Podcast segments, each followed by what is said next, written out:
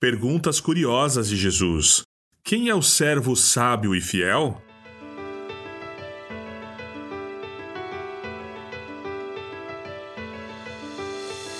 O Senhor respondeu: O servo fiel e sensato é aquele quem o Senhor encarrega de chefiar os demais servos da casa e alimentá-los.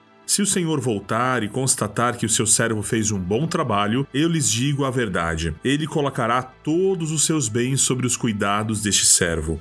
O que acontecerá, porém, se o servo pensar: Meu senhor não voltará tão cedo, e começar a espancar os outros servos, e a comer e beber e se embriagar? O senhor desse servo voltará em dia que não se espera e hora que não se conhece, cortará o servo ao meio e lhe dará o mesmo destino dos incrédulos.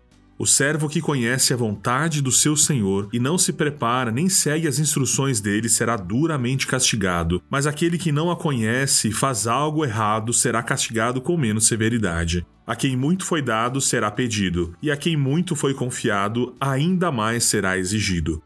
Evangelho de Lucas, capítulo 12, do verso 42 ao verso 48. É fácil pensar que existem dois servos na parábola de Jesus descrita no Evangelho de Lucas, capítulo 12: o servo fiel e o servo infiel. Porém, é somente um servo.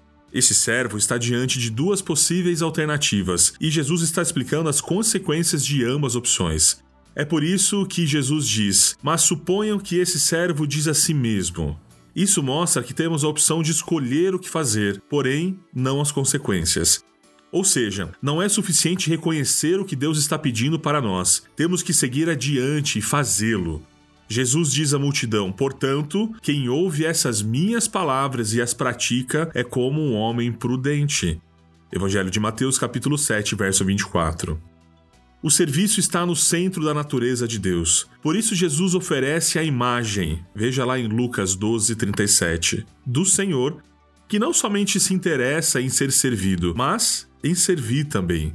Deus criou você com talentos, habilidades e experiências únicas. Ele colocou você um lugar exato onde vive rodeado de pessoas que conhece todos os dias. Você tem a oportunidade de servir os demais no nome de Jesus agora. Lembre-se que é um privilégio e não um castigo. Não é que você tem que fazer, mas você recebe a oportunidade de viver o propósito, o chamado o qual Deus te criou para viver. Um servo fiel reconhece e responde ao convite de Deus de viver para algo maior do que nós mesmos.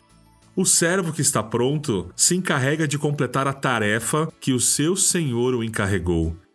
Veja com os olhos da fé agora. Deus está te convidando a servir outra pessoa no nome de Jesus?